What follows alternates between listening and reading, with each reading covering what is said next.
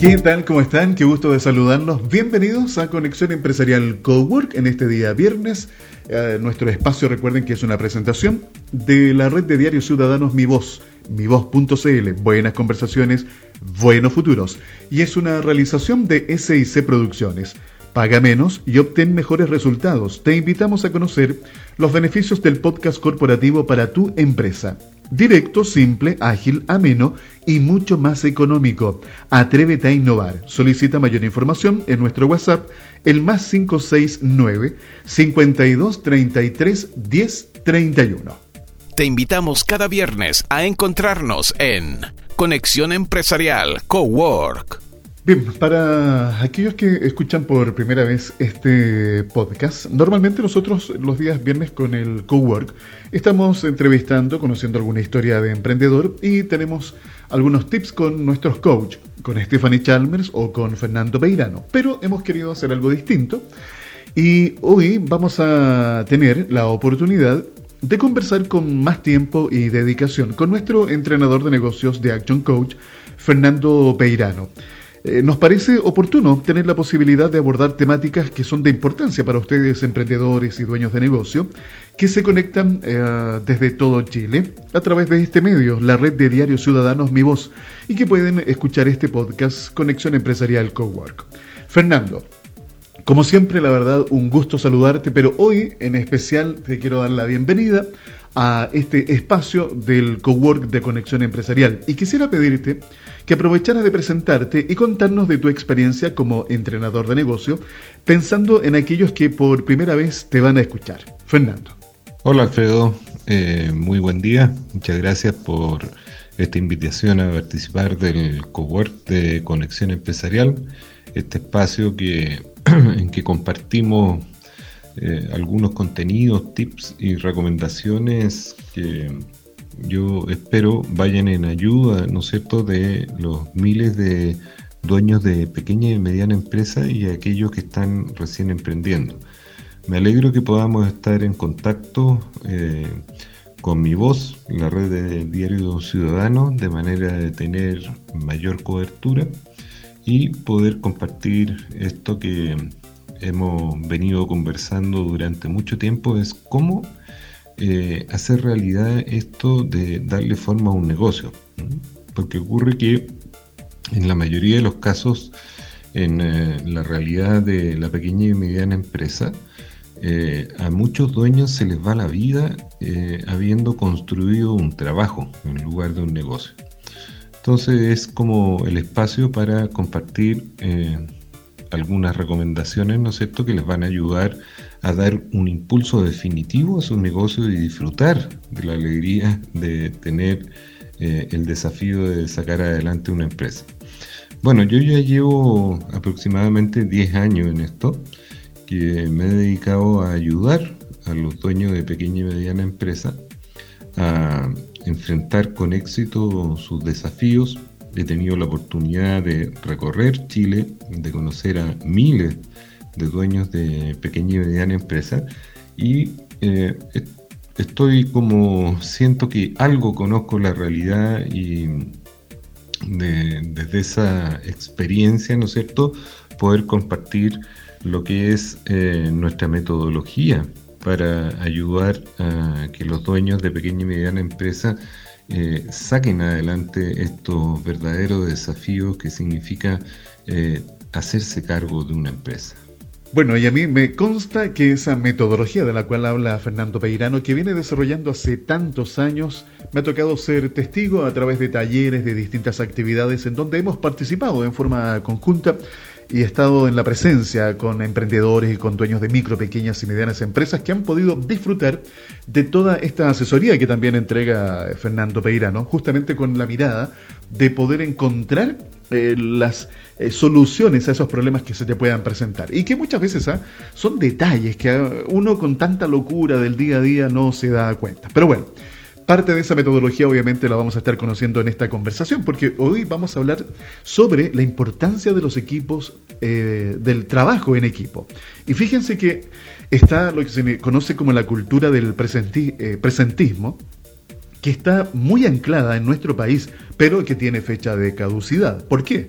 Porque el COVID-19 ha acelerado este proceso. Los tiempos de controlar a los empleados al extremo y exigir el cumplimiento de rígidos horarios se han terminado. Con la finalidad de abordar temas de ayuda, para evitar el deterioro psicoemocional por el confinamiento en casa, fíjese que se realizó en México un encuentro virtual bien interesante.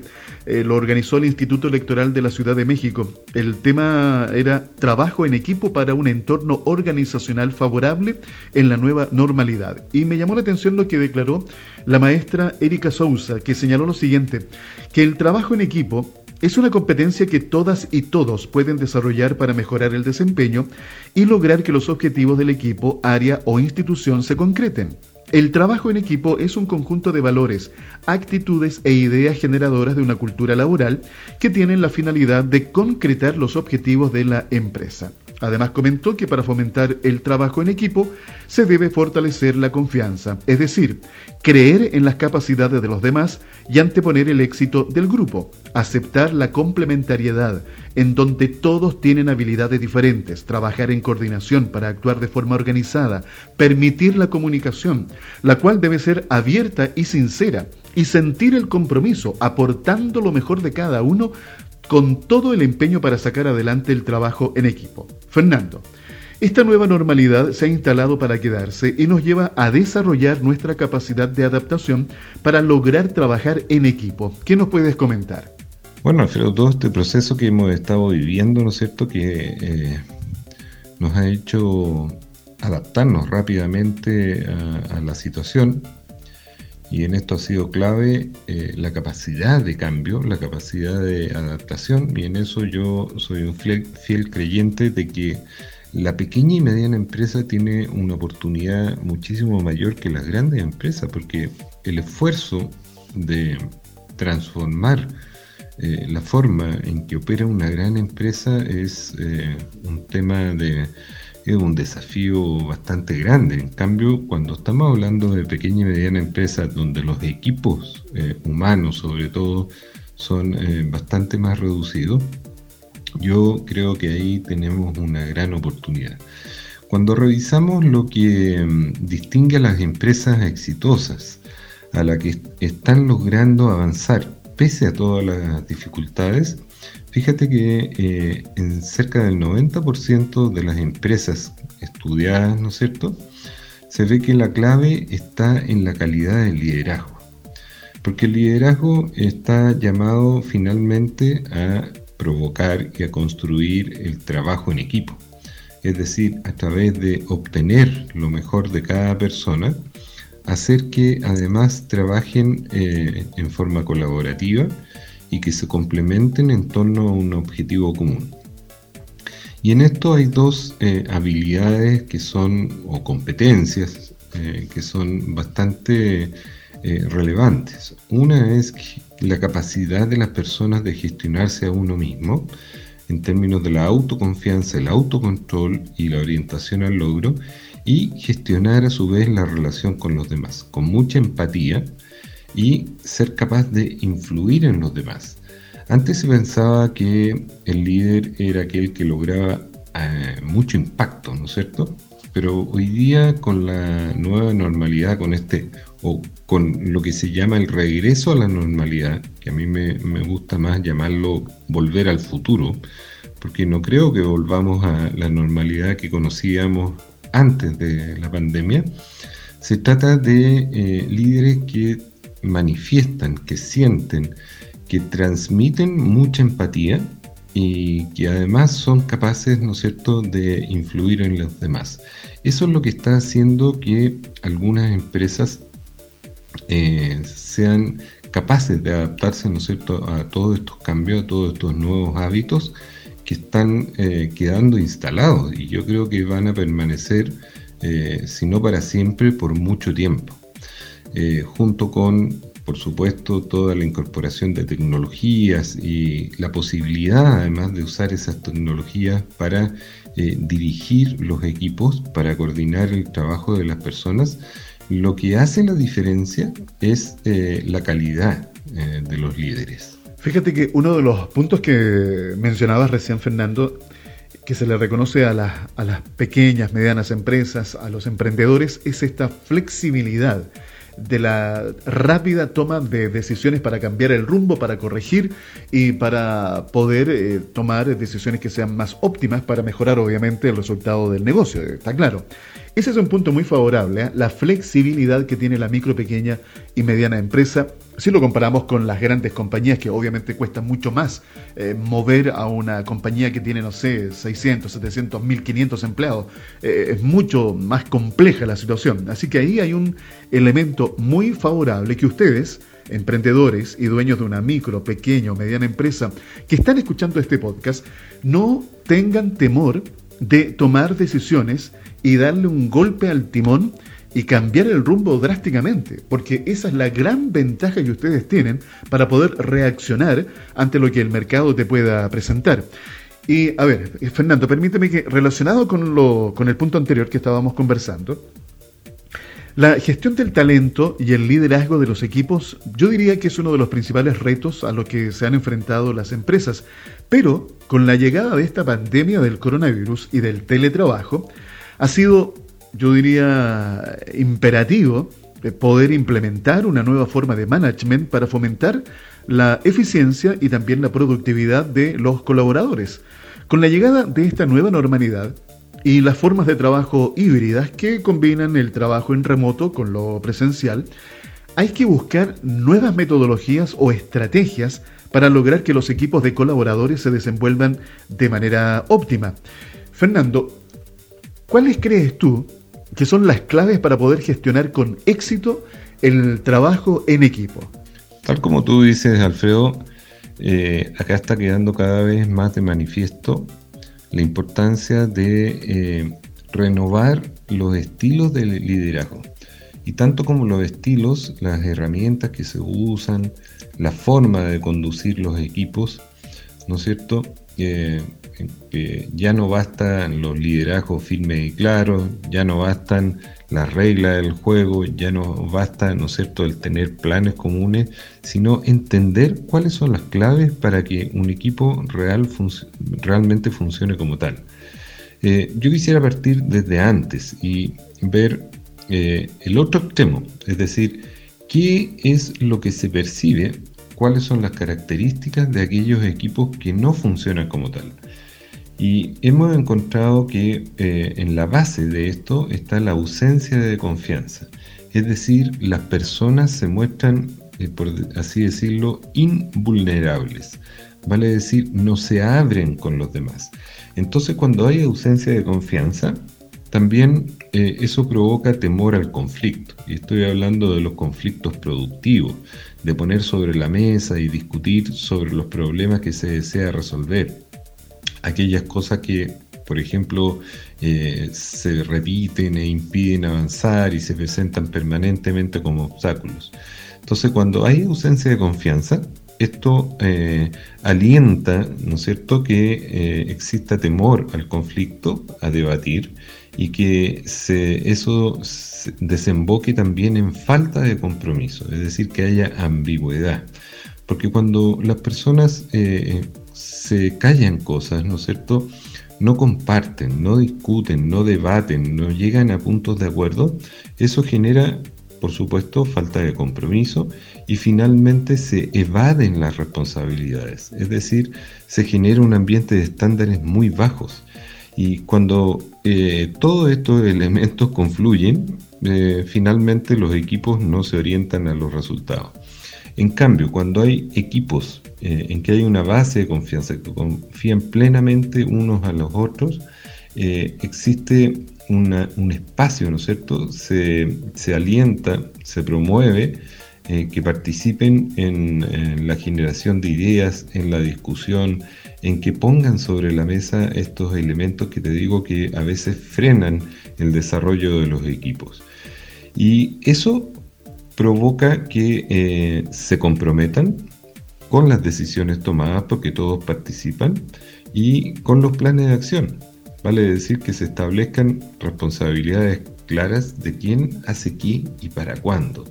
Es decir, no hay eh, ambigüedades y eso logra que eh, los equipos funcionen enfocados y centrados en lograr resultados colectivos. Eh, decíamos, necesitamos que haya confianza entre unos y otros, sin esa base todo el resto no se da. Necesitamos que haya apertura, ¿no es cierto?, para discutir los temas importantes y por esa vía lograr compromiso, responsabilidad y finalmente el enfoque en los resultados eh, colectivos. Por ahí yo creo, Alfredo, que están las claves para lograr que un grupo funcione finalmente como un, equipo. Estamos conversando con Fernando Peirano, entrenador de negocios de Action Coach, aquí en Conexión Empresarial Cowork, que como cada viernes es una presentación de la red de diarios ciudadanos Mi Voz. Buenas conversaciones, buenos futuros, mivoz.cl. Eh, me quedo de lo que comentabas recién, Fernando, algo que, dijiste, que es la falta de confianza que puede provocar en los colaboradores que pertenecen a una empresa, da lo mismo el tamaño, estamos hablando de una micro, pequeña o mediana empresa, y esa falta de confianza eh, obviamente puede terminar en la falta de compromiso. Entonces creo que aquí hay un punto que a ver si topa, lo conversamos en algún momento más adelante en la conversación, eh, que es la motivación. Aquí el líder, el que lidera, el que está de alguna manera a cargo de ese equipo de colaboradores, los tiene que motivar tiene que fortalecer y desarrollar esa confianza, que haya un compromiso, porque la gente cuando está contenta, cuando se siente agradada, reconocida en un lugar de trabajo, obviamente que va a querer aportar. Así que hay un tema bien, interesante. Más adelante lo vamos a conversar. ¿Te parece, Fernando? Por ahora te quiero comentar lo siguiente. la, la coyuntura actual ha afectado a todos los sectores económicos y sociales, sin importar su naturaleza, pues ha generado una reducción acelerada de empleos, lo hemos visto acá en nuestro país y en el mundo, una disminución en el gasto, un cambio en las prioridades de consumo y una transformación de los hábitos de cientos y miles y millones de ciudadanos alrededor del mundo. Si bien la pandemia del coronavirus ha simbolizado una coyuntura difícil para las economías a nivel global, evidentemente pasará a la historia como otras pandemias que han ocurrido a lo largo del tiempo y la sociedad le quedará el enorme desafío de salir adelante. Por este motivo los negocios deben empezar a repensar sus formas de trabajo, cómo será la nueva articulación entre los equipos de colaboradores, de qué manera gestionarán su nueva realidad, entre muchas otras cuestiones eh, que pueden surgir. Y uno de los aspectos negativos de este confinamiento ha sido el estrés, lo que ha alterado la vida de muchas personas que han perdido su fuente laboral y otras que han logrado mantener su fuente de ingresos realizando teletrabajo, lo que ha provocado más de alguna dificultad. Fernando, este tipo de situaciones son una realidad que los líderes de un negocio no pueden dejar de observar, para así poder implementar las mejores estrategias que permitan mantener en las mejores condiciones a su principal activo, su capital humano. ¿Qué nos puedes recomendar sobre este punto? Bueno, este es uno de los principales efectos que nos está dejando la pandemia, o yo diría uno de los principales aprendizajes, ¿no? Aquello que creíamos que era importante está dejando de ser importante, adquieren relevancia las cosas que valorábamos menos, ¿no es cierto? Aquellas cosas que escasean, como los contactos personales, las reuniones con la familia, etc. Y eh, en esa misma línea, eh, en las empresas se ha vuelto a lo esencial finalmente las empresas eh, se trata de personas, independiente de la actividad que realicen, ¿no es cierto?, del giro comercial, si vendes productos o, desarrollas eh, proyectos o prestas servicios, da lo mismo, son las personas las que hacen posible eso. Y cuando hablamos de personas, tenemos que necesariamente hablar de las relaciones personales. Y para graficarlo de alguna manera, Alfredo, nosotros decimos que eh, las relaciones personales son como las cuentas bancarias. ¿eh? Cuando tú tienes una cuenta bancaria, una cuenta Vista, una cuenta RUT, lo que sea, tú haces depósitos y haces retiros. O haces depósitos y haces giros, ¿no es cierto? Giras cuando eh, compras algo, cuando sacas dinero del cajero automático, etc.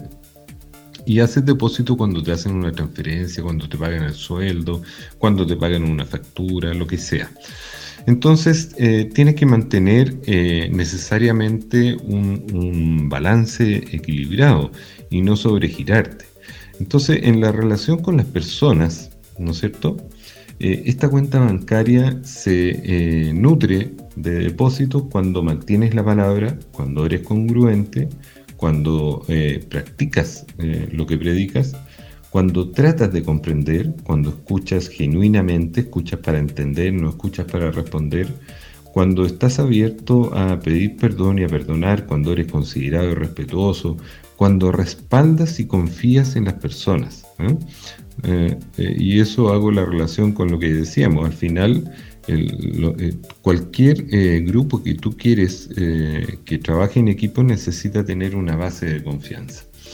Y una forma de eh, manifestar y, fomentar la confianza, ¿no es cierto?, es respaldar a las personas y prestar mucha atención a los detalles y a las cortesías. Ahí tú estás depositando, es decir, tienes un saldo a favor en la cuenta bancaria de las relaciones con las personas. En cambio, cuando retiras, cuando no cumples la palabra, cuando no honras la palabra, cuando no eres congruente, cuando eres intolerante, cuando ofendes, cuando no te abres a la posibilidad de pedir perdón ni perdonar, cuando haces bromas crueles, por ejemplo, o te burlas de las personas, cuando desconfías, cuando no delegas, y cuando ignoras, haces como que las personas no existen.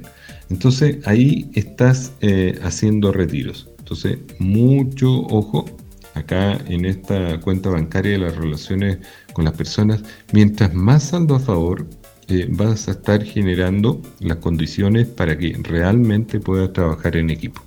Muy relevante, ¿eh? siempre muy relevante el capital humano. Hay que invertir, hay que preocuparse de tus colaboradores. Son tu fuerza, son tu equipo justamente de trabajo que te van a llevar al éxito. Así que invierte en ellos. Conexión Empresarial Cowork, recuerden que es una presentación de la red de diarios ciudadanos Mi Voz, mivoz.cl, Buenas Conversaciones, Buenos Futuros, y una realización de SIC Producciones. Aumenta tus ventas hoy.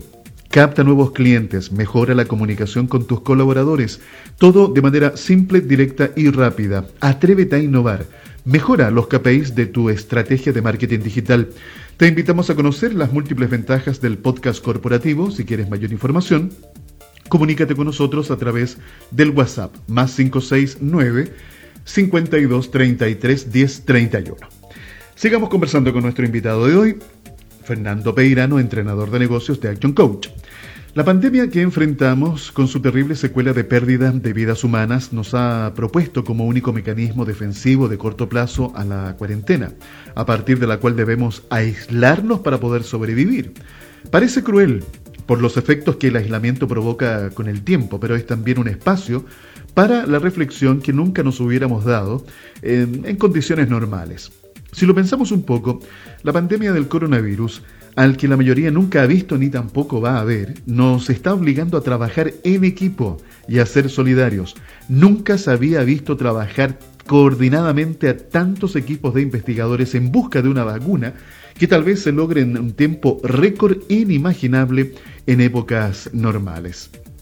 Trabajo en equipo y solidaridad. Qué bueno sería esto si lo aplicáramos plenamente en la post-pandemia. Fernando, pensando en el tema que hoy estamos conversando, ¿cómo aprovechar esta crisis para fortalecer el trabajo en equipo? Bueno, Alfredo, este es el, yo diría, el bonito desafío, el bonito problema.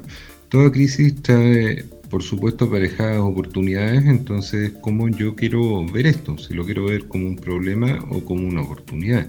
Hoy día tenemos a disposición muchas herramientas tecnológicas que nos facilitan la comunicación. Es cierto que no tenemos eh, la posibilidad o está bastante reducida en muchos casos eh, el contacto presencial.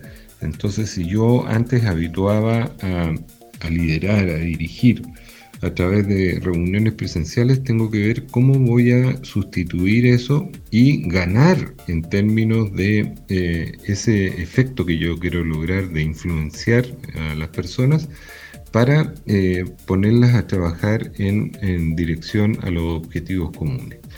Y las alternativas hoy día son muchísimas. O sea, no podemos quejarnos de que no están las herramientas. Vemos que hoy día eh, da lo mismo donde estemos ubicados, ¿no es cierto? Nos podemos conectar, por ejemplo, a través de plataformas y eso eh, es un plus. Entonces eso nos cambia o, derriba muchos paradigmas que teníamos antes y nos hace que tengamos estos nuevos espacios, estas nuevas oportunidades. Ahora, la clave está en mantener los equipos motivados. ¿Y para qué mantenerlos motivados? Porque está comprobado, ¿no es cierto?, que eh, un equipo comprometido o motivado, ¿no es cierto?, se refleja en mejores resultados de, de la empresa, se refleja en productividad, se refleja en la calidad como atendemos a los clientes, se refleja también en que disminuyen eh, los defectos o los errores, ya sea de calidad o de seguridad, y por último también eh, se reduce el ausentismo. Esto está absolutamente comprobado. Entonces, eh, si yo entiendo que la motivación de mi equipo es algo importante, tengo que entender también qué es lo que puede afectar negativamente la motivación. Y sabemos que hay básicamente seis elementos. El primero es la ausencia de objetivos. Es decir, que eh, las personas, eh, además de no tener objetivos personales, ¿no es cierto?, no tengan claro cuáles son los objetivos que tienen que cumplir en función de eh, la actividad o el cargo que desarrollen en la empresa.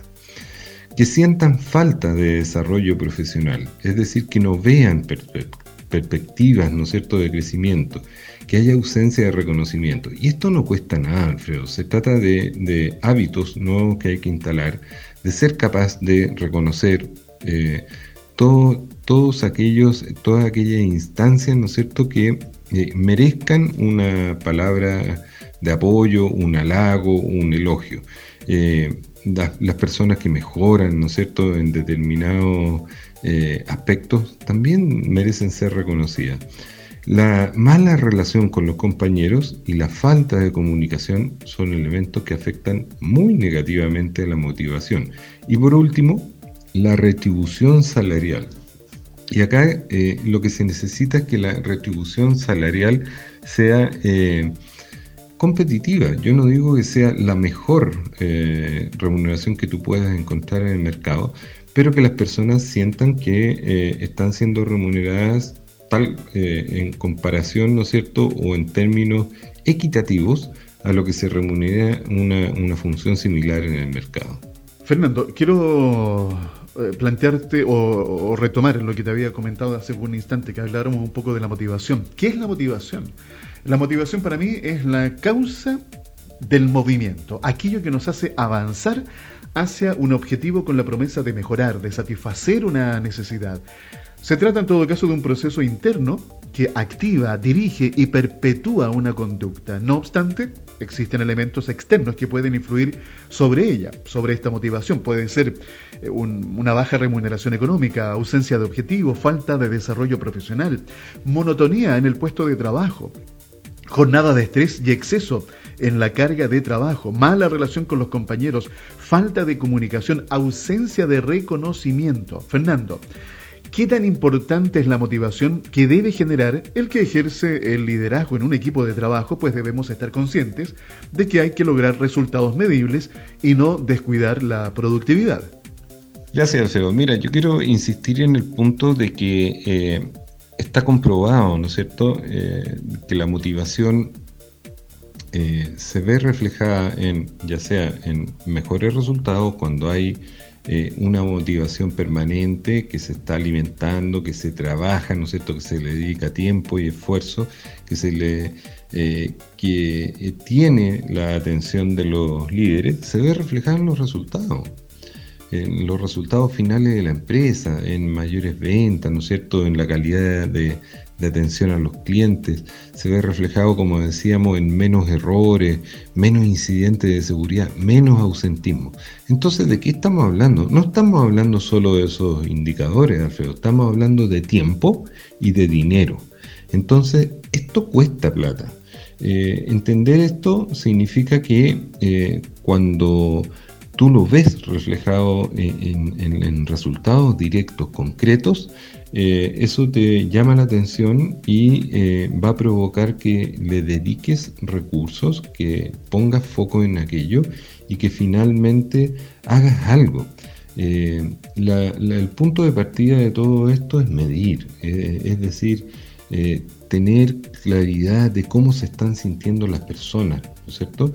Si te responden que están motivadas con lo que sienten al interior de la empresa o en definitiva tienes eh, una oportunidad de mejorar ahí. Entonces, partir midiendo, partir preguntando, partir escuchando y ahí fijarte algunas metas y empezar a aplicar algunas estrategias como las que hemos conversado, ¿no es cierto? Que apuntan a que eh, los grupos se transformen en equipos de trabajo. Y para eso necesitas confianza, necesitas generar compromiso, necesitas abrir los espacios para que se discutan las cosas, necesitan que eh, eso provoque que las personas se responsabilicen, no que haya ambientes de ambigüedad, para que finalmente se enfoquen en los resultados colectivos. Bien, llega el momento eh, en que tenemos que ponerle punto final a esta interesante conversación que hemos tenido con Fernando Peirano, entrenador de negocios de Action Coach, que nos ha acompañado en nuestro podcast de hoy para todo Chile a través de la red de Diarios Ciudadanos Mi Voz. Buenas conversaciones, buenos futuros. Gracias Fernando y que tengas un muy buen fin de semana. Muchas gracias a ti Alfredo y como siempre un agrado estar acá en este espacio y poder compartir con eh, la comunidad de auditores de Conexión Empresarial y esta vez ampliarnos a través de la red de diarios ciudadanos Mi Voz y poder llegar eh, a ayudar a, a todos los emprendedores y dueños de pequeña y mediana empresa de Chile. Bien, espero y confío que el tema que hemos conversado hoy día con Fernando Peirano haya sido de utilidad para cada uno de ustedes, emprendedores y dueños de una micro, pequeña y mediana empresa. De esta manera ponemos punto final al Conexión Empresarial Cowork, que es una presentación de Red de Diarios Ciudadanos Mi Voz, mivoz.cl, Buenas Conversaciones, Buenos Futuros, y una realización de SIC Producciones. En tiempo de crisis, Optimiza tus recursos sin descuidar tus objetivos. Fidelizar y descubrir las necesidades de tus clientes. Mejorar la comunicación con tus colaboradores. Captar nuevos prospectos y mucho más. Atrévete a innovar y descubre los beneficios del podcast corporativo para tu empresa. Mayor información en el WhatsApp más 569 52 33 10 31. Que tengan un increíble fin de semana pasando bien. Nos encontramos el próximo lunes con más Conexión Empresarial Chile, el informativo de la PyME. Conexión Empresarial es creado para optimizar las relaciones comerciales, impulsando la accesibilidad, la comunicación y dando apoyo permanente a las empresas en su proceso de modernización y de incorporación tecnológica.